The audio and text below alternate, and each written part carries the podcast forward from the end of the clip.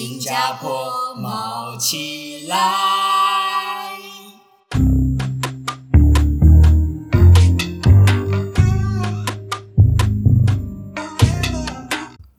Hello，大家好，欢迎来到新加坡毛起来，我是主持人毛球。最近呢，我有个好消息想要告诉大家，那就是我升职啦。虽然只是从小小的荷官升成主任，但我终于终于不用再一直发牌了。我必须跟大家讲，发牌真的是蛮耗精神力的。那现在成为主任呢，我就只要出一张嘴，用眼睛看就可以了。因为现在留下来的荷官，说实在，大家都蛮资深的啦，动不动就已经工作超过八年、九年，甚至十年了，所以其实大家出错的几率蛮低的。所以我基本上主要的目标啦，就是提供给荷官们一个快乐的工作氛围，跟他们聊聊天呐。所以我还蛮享受我现在的工作的。那今天呢，我想要跟大家分享的是日本赌场的发展史。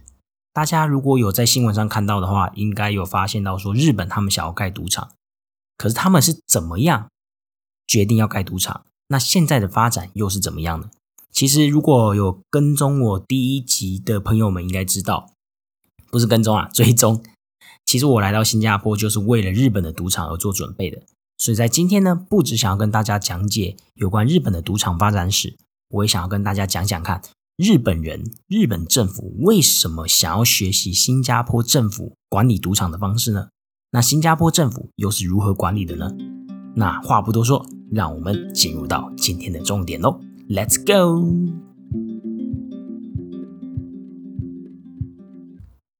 OK 那在正式开始之前，我想要先跟大家厘清一个事实，那就是其实日本政府他们不是只想要盖赌场。他们真正想要盖的是所谓的 Integrity Resort，那我们简称 IR，那中文我们就叫它大型度假村。那你一定觉得很好奇，大型度假村跟赌场有什么关系？其实呢，如果你去查维基百科的话，你打 Integrity Resort 或者是 IR，你就会发现到它的定义里面其实会包含的赌场，所以它其实有很多，比如说游乐村，比如说饭店，比如说它要办一些 MICE 的活动，MICE 就是可能。会展啊，或者是一些员工旅游啊，你可以在那边办，借用它的设施来办。那还有一些，比如说高级餐厅啊等等的种类。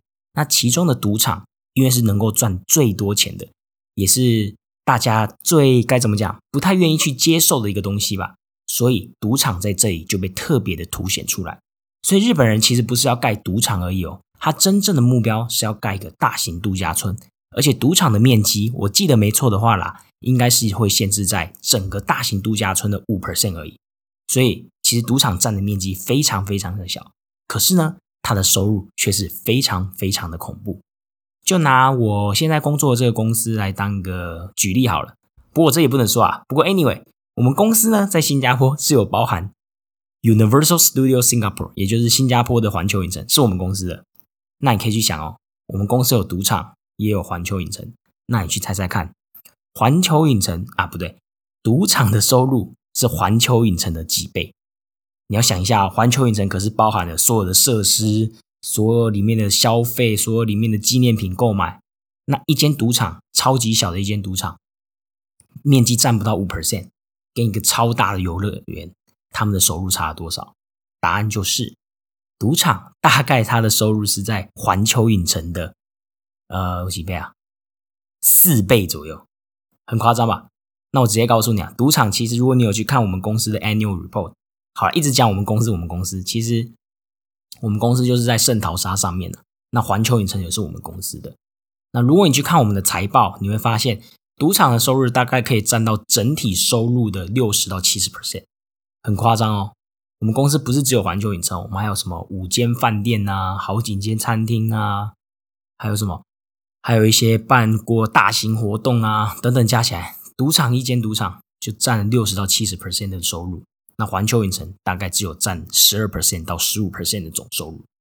所以这就是为什么大家对于赌场会这么敏感，因为赌场只要有赌场在的，它就是一个暴利，可以让你大赚一笔的暴利场所。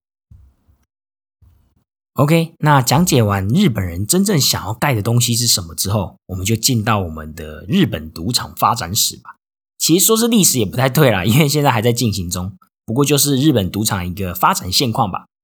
所以其实，在二零一四年，安倍晋三，如果大家有印象，安倍晋三就是最近退休那个啦。他因为得了癌症，然后他又是历史上做过最久日本首相的一个人。Anyway，他在二零一四年的时候呢，发表说他要以观光立国，也就是所谓的观光政策来作为一个国家的基本发展。那它是直到二零一八年才把这个 Integrity Resort 推进法 （IR 推进法）这个政策给定下来。那当然。你如果确定 IR 是合法的，也就代表说里面的赌场也将会是合法的。那接下来第二点，让我们回到今年年初。本来今年年初，二零二零年一月，日本政府他们是会公布说，哎，我这个 IR，我这个大型度假村的基本方针会是什么？也就是不要让你这个 IR 走错方向嘛。然后到最后又是一堆赌场，所以这个基本方针里面呢，其实就很简单。就像我刚刚提到的，可能你的赌场面积不可以大过几 percent，可能你的主要发展内容会是以 mice 为主，还是会以饭店为主这些东西。但它本来是今年一月要公布啦，我很期待。可是因为这个肺炎，哇老哈延到今年的十月十二日，也就是前几个礼拜才公布，所以整整延后了九个月。那我在想啊，除了肺炎疫情关系之外，其实安倍晋三自己的身体状况也是有造成这么延迟的一个原因。因为其实是在他下台之后，他新接任那个首相，不知道大家知不知道，其实他就是今年，呃，诶，今年吗？还是去年？时间过好快啊！去年啊，去年日本不是改年号叫令和，那他就是举着那个令和牌子的人，他就是现在的新首相。所以这个新首相十月初上任之后，他才赶快去更新，赶快去公布这个 IR 基本法针、基本方针，所以足足延迟了九个月。那未来呢？接下来下一个步骤，日本政府是会决定好候补地点，并且开放让候补地点申请。那这个就很有趣喽。所谓的开放候补地点申请，你可以把它想象成，嗯，比如说台湾好了，台湾今天要盖赌场，那这个开放申请就是让，哎。有什么都市的市长想要来申请吗？比如说，哎，我台南市市长黄伟哲，我想要申请。他说 OK 啊，那你就给我你的计划书。我台北市市长柯文哲想申请，好啊，那柯文哲你就给我你的计划书。所以是让各地的都市自己来申请，他不会多做限制。但当然啦，有过没过，最后是中央政府说的算。那本来这个时间点呢，就是开放申请的时间点是在明年的一月四号到七月三十号，所以其实快喽。可是他现在延长，唉。反正就延很久，延到了从明年的十月一号才开始，然后到后年的四月二十八，所以整整也是往后推了大概九个月吧。那我真的是觉得我的青春一直在不断的消逝啊！所以其实老实说啦，有时候真的不知道还要不要在这个赌场继续做下去，就很像在赌博，你不觉得吗？我把我的人生、我的青春赌在这个日本政策。那其实说实在啦，我回台湾。赌场相关的经验，我不知道可以为我带来什么样的加分，因为基本上台湾的大家听到赌场，其实都是一个灰色的感觉吧，就是不是那么熟悉，觉得它怪怪的这样子。不过 anyway，撇开我自己的人生发展，我们刚刚讲完了候补地点申请，那接下来呢，就是会确认合作伙伴。那什么叫合作伙伴？合作伙伴其实就是像哈，举刚刚台北市的例子，比如说柯文哲说，哦，我想要盖赌场，但他不可能自己盖赌场嘛。他一定要去找国外的大企业来合作，所以其实他们在申请的时候，他们大概就知道说我会跟哪个企业一起来合作，一起来竞标这个赌场。那当然，中央政府也会去看说，哎，你台北市跟谁合作嘛？毕竟那个合作的对象也是占有非常重要的一个因素。那这就是我现在挣扎的点啦，因为我们公司呢，现在还没有正式被某一个都市所青睐。因为你要被一个都市所青睐，被他挑选成为正式合作伙伴，才可以一起去申请嘛。那我们公司现在还在等，等那个都市给我们一些消息。那话不多说，其实那个都市就叫做 Yokohama，就是大家熟悉的横滨啦。那我等一下呢，会跟大家介绍说，目前现在在日本他们的候选都市有哪些。然后当然，合作伙伴确立之后呢，接下来就是开发啦。那本来日本人呐啊，不要去讲日本人。日本政府是说他们会预计在二零二五年左右，在全日本开放三个 IR 场所。那目前的规范规范是两个都市跟一个乡下。那他是写二零二五了，我看啊，我不知道哎，二零二八嘛，还二零二九？其实我真的不知道它会延迟到什么时候啦，所以还蛮可怕的。所以我们来归纳一下日本赌场的发展状况，就是从二零一八年的 I R 推进法成立，然后二零二零年十月十二日的，也就是最近的是 I R 基本方针公布。那接下来就是后普定点决定，时间是在明年的十月到后年的四月。那最后就是开发，然后预计是在二零二五左右会在日本三个地方成立，两个都市区，一个乡下区。好，那讲解完日本发展，日本赌场的发展，让我们跳到候选城市。我觉得这一段很有趣，请大家一定要仔细听哦。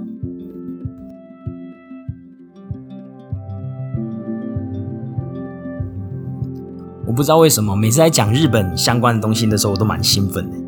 可能我因为打工度假在日本待过一年，然后我真的是遇到九十九 percent 的人都是好人吧，所以我真的很喜欢日本，真的很喜欢，想要去那边工作。当然啊，退休什么事不会啊，因为我最后还想要回台湾，帮助台湾发展台湾文化给全世界的人知道。好了，这个梦想听起来有点遥远，可是我会加油。好，sorry，讲的有点多废话。现在我们来讲一下候选城市。我刚刚提过嘛，两个都市区，一个乡下区，所以现在其实呼声最高的，应该说九十九 percent 一定会盖 IR 的都市，其实就是大家要猜猜看嘛，给大家三秒钟想一下，最有可能盖 IR，而且是都市区，你觉得是哪一个城市呢？答案就是大阪啦，Osaka。好，其实不难猜啊，不是东京就大阪嘛，所以大阪那它要盖在哪里？他想要盖在一个地方叫做梦州。如果你去 Google 梦州或者是梦岛，不是棒球大联盟里面那个梦岛。好了，糟了，可能没有人看过棒球大联盟。不过 anyway，其实梦岛它就是一个人工岛，那它是在日本环球影城附近的一个人工岛上面，所以其实离环球影城很近。那大阪发展的优势在哪里？它的优势就在于当地人民的支持。我不知道是不是因为大阪以前大多都是商人啊，所以现在的人住在大阪的人也是商人的后裔，所以其实大部分人会反对赌场嘛，有赌场的地方大家都不喜欢嘛，就像是比如说大家都希望有呃核电厂，可都不希望盖在自己家旁边，这种感觉一样嘛。可是大阪就不一样喽，他们当地人民非常的支持，这是他们的优势。那他们的弱点是什么？应该说劣势是什么？其实就是交通开发的费用比较高。如果你去看一下那个 Google Map 的话，你会发现，其实孟州这个地方还没有铁路到，所以他要特别去发展一条铁路到所谓的 I R 区。那这一段的交通发展，这一段的铁路开发又是另一个费用了。毕竟它是一个人工岛，所以你有可能要在海上面建立一个铁路，这也是一个费用所在啦。那这就是九十九 percent 好了，我直接讲一百 percent 一定会盖的。一个其中一个地方，大阪孟州。那接下来这个地方呢，也是另外一个都市区。那这个地方就是我们公司目前正在竞标的都市区。那如果竞标到，哇，要我隔天飞，我一定飞。我太喜欢这个地方了。那这个地方是哪里呢？要不要想一下呢？大家来个三秒钟。好了，两秒钟，一秒钟，零秒钟。答案就是横滨 Yokohama。哎，刚刚好像就讲过，哈，没关系，在横滨的哪里呢？横滨的一个地方叫做山下码头。那如果你去看 Google Map，其实它就是在中华街的旁边。大家应该知道吧？日本有三大中华街，呃，横滨、神户、长崎这三个地方，也就是以前最早发展的一些贸易场所了。那横滨的发展优势是什么？其实大家想都知道。横滨的发展优势就是离东京很近嘛，哎，跟首都很近的地方就是有机会喽。因为有钱人感觉很多嘛，外国人很多。那另外一个优势就是政府积极支持。其实横滨的政府就是当地政府的市长，其实很非常非常支持 IR 的发展的，因为他认为其实日本现在有点倒退走的感觉，就是没有在发展了。然后他希望透过这个 IR。让世界各地的观光客可以来到横滨这个地方，可以来到日本这个地方发展日本的观光。那劣势的部分就在于所谓当地人民反对。对啦，很烦啊！我超想去横滨工作的，可是 横滨的人都不想要有赌场。其实不是只有赌场啦，很想跟他们讲，其实 IR 赌场只是占五 percent 而已，而且其实日本政府都对于赌场的一些规范做了非常多的限制，只是当地人民就是不同意啦。那在日本，因为大家也知道嘛，是一个民主国家，所以你不可以强迫人民做一件事情。所以基本上，如果你想要盖 IR 的话，盖大型度假村的话，你需要至少六十 percent 吧，我没记错，当地人民要投赞成票，还是五十 percent，忘记了，反正五十六十 percent 啊。所以如果当地人民不要的话，是盖不起来的。唉，现在只能希望横滨政府可以多开一些说明会啊，跟大家解释一下。那讲解完两个都市区之后呢？接下来就乡下了，乡下就有点难猜了，因为日本那么大，乡下地区也蛮多的。那其实它的乡下地区现在最有最有可能的就是长崎 （Nagasaki），也就在九州的长崎。那他想要选择的地方呢，是在一个游乐园叫做豪斯登堡的附近。如果大家有去过长崎玩的话，应该会知道 Houstenbos，其实它就是一个仿造当初荷兰的村庄城堡这种感觉。因为大家应该知道吧，学过历史就知道，长崎是日本江户时期锁国的时候呢，唯一开港通商的地方。那他当初只跟中国人还有荷兰人进行生意。好了，历史其实听起来很无聊，但如果你有参加过我的导览的话，你会爱上日本历史。好，又有点偏题了。Anyway，长崎的豪斯登堡这个游乐园，他们想要拥有 IR，那它优势在哪里？其实就像我刚刚所说的嘛，它已经有一个 House of Balls。一个啊呃一个大型游乐村的，所以它其实后期的开发成本会相较于其他地方来说比较低。比如说你要在游国哈马开，你要在横滨开，横滨本身又没有为 IR 做什么基本建设，所以你要去投资的费用就非常高。但长期不一样，它已经有个现成的在那边给你使用了。那它还有一个优点就是地点极佳，九州这个地方离中国、离韩国很近，那。这会让你想到什么呢？也就是观光客比较容易来。那观光客其实对于赌场的发展来说是非常重要的，尤其是在一些已开发国家，因为通常已开发国家他不希望自己的人民成瘾，所以他通常是会对本国国民进行收费、入场费的收取。那对于外国观光客来说呢，就免费咯，你赶快进来玩哦，我要把你榨干，这种感觉。那长期的弱势是什么？它的劣势是什么？简单来说，就是其实长崎这个地方有点交通不是那么方便呐。如果你有去看地图，好，每次都讲地图，sorry，我也其实是为了讲这个才去看地图的啦。长崎它其实离九州的福冈，福冈就是九州最大的地方，最大的都市。福冈过去，我记得电车好像要两个小时还三个小时吧，所以其实是有一点距离的。那这就是长崎的劣势。OK，那以上就是候选城市哦。大阪、横滨以及长崎，目前最有可能的，或许未来杀出个程咬金也说不定。所以呢，大家有没有想到一件事情？为什么我一直没有提到一个都市？那个都市应该要有啊，应该要在候补城市里面啊。没错，东京。为什么东京并没有在候补城市当中呢？其实这也蛮有趣的，说不定东京未来就是一个程咬金。那东京他们想要有可能竞标的地方在哪里？在所谓的台场，台场。那东京为什么目前到现在都还没有进行一些声明呢？其实我觉得跟日本人的个性是有关的。日本人他们习惯先把一件事完成，把它做到完美，再去想之后的事。那东京最近要发生什么事？就是奥运嘛，明年的奥运。所以他们我在想，可能你看他把时间延期到，哎呦，我真的觉得很有可能。哇，我天才哇！因为刚刚大家还记得吗？候补地点的申请，候补地点申请是明年的十月才开始。那奥运通常也是办在夏天嘛，所以我在想，东京是不是要先把奥运办好，然后在十月前突然间说一句：“哎，其实我们也想参战。”这种感觉，我觉得很有可能呢。那如果是东京的话，我一定去啊，超爱东京。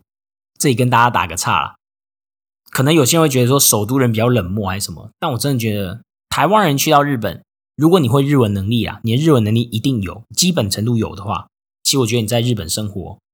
比较不会受到那么大的排斥啦，我自己觉得啦，因为其实日本人真的是蛮喜欢台湾人的，而且我觉得日本人喜欢台湾人的方式在于，他们是该怎么讲，理解你是一个国家之外，他不会加他自己的政治立场上去，他不会跟你说，哎，你这次总统大选投谁啊？干嘛投蔡英文呢？好了，因为这是我自己目前在新加坡生活上所遇到一些小小的不习惯吧。就是这里人对台湾人也很热情，可他们就很喜欢加自己的想法上去。可能是新加坡自古以来，也不是自古以来啊，就是这几这十几年来都是一个强大的国家。然后他周遭国家都相对国力比较弱，所以他们会觉得自己讲的话是比较有分量的，经济才是最主要的。但对于我来说就不是那么一回事嘛，所以我常常其实听到是有点刺耳的啦。那日本人就不会，我觉得他们起码会尊重你是一个台湾人，那他也不会加他自己的政治立场到你身上，比如说台湾就应该是中国啦之类之类。好了，不要挑政治立场。OK，所以东京台场就让我们期待下去吧。那以上呢就是候选城市的介绍。那最后一 part 呢，我想要跟大家介绍的是日本政府如何防止国人成瘾在赌场之中。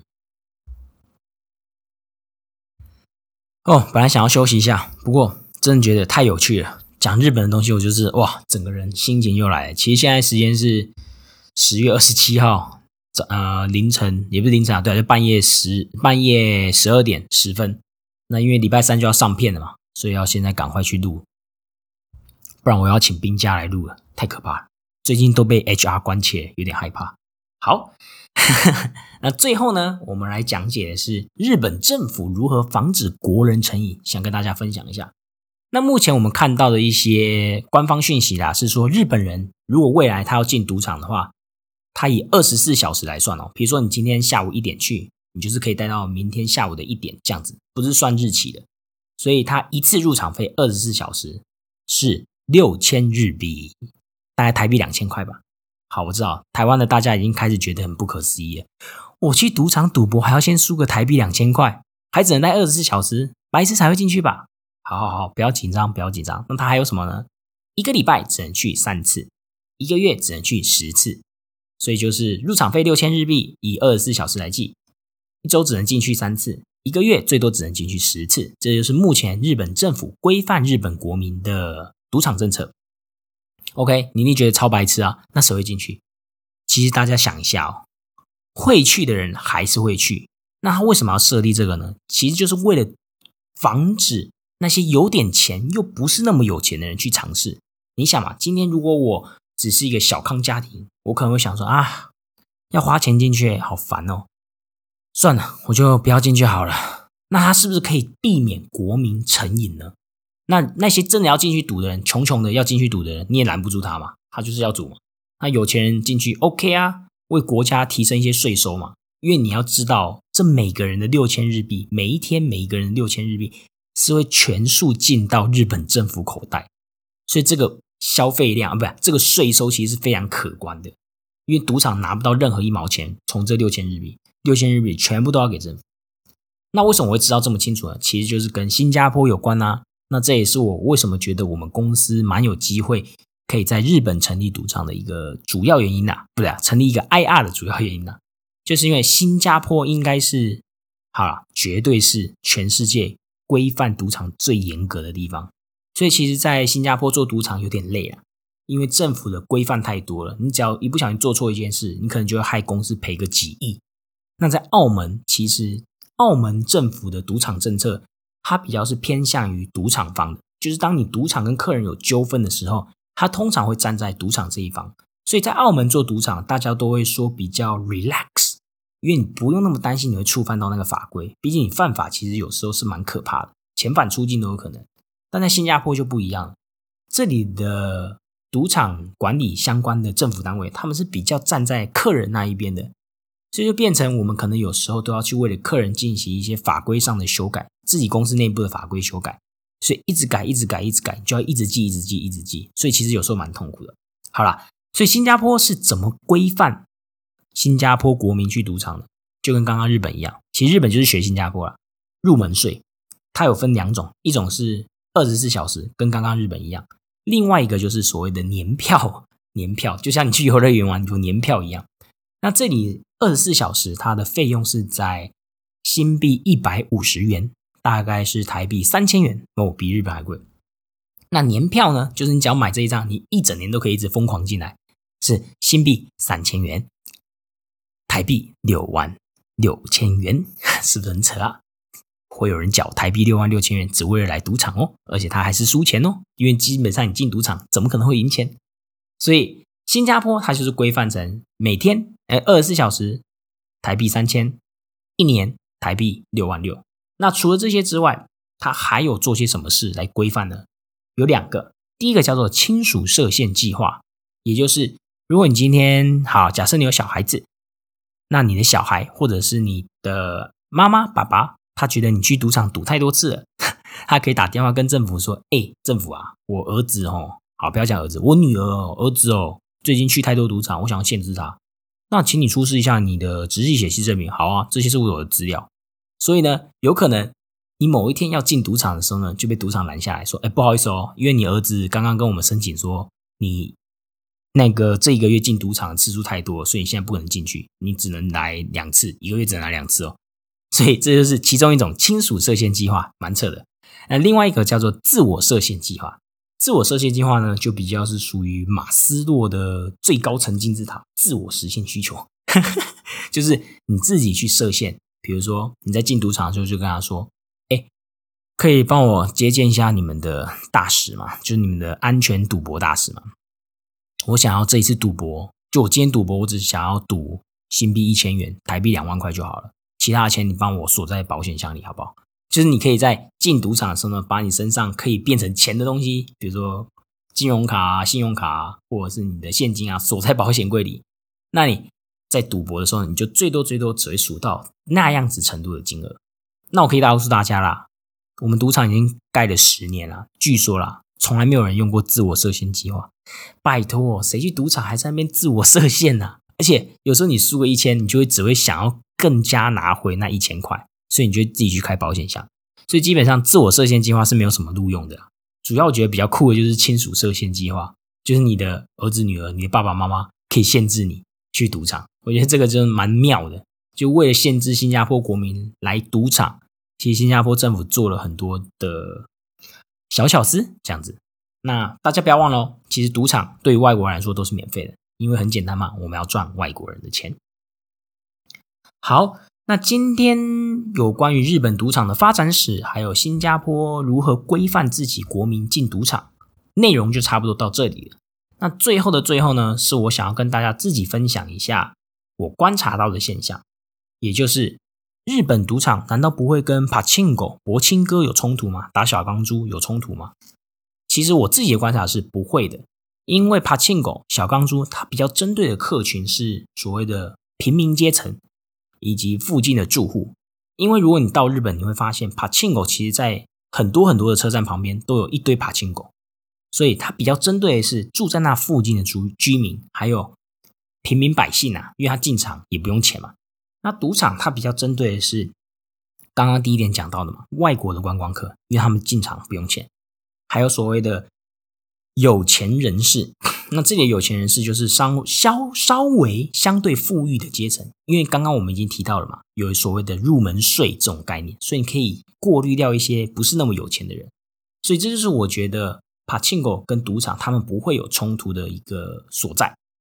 那今天差不多就讲到这里喽。希望你有更加了解 integrity resort 代表什么意思。那更希望你也了解到说，卯球我自己在新加坡为什么会从事赌场这一份行业。那当然了，我也不知道我自己会持续多久下去，因为人的青春真的有限啊。我姓毛，三声毛，新加坡毛起来。我们下周见，拜拜。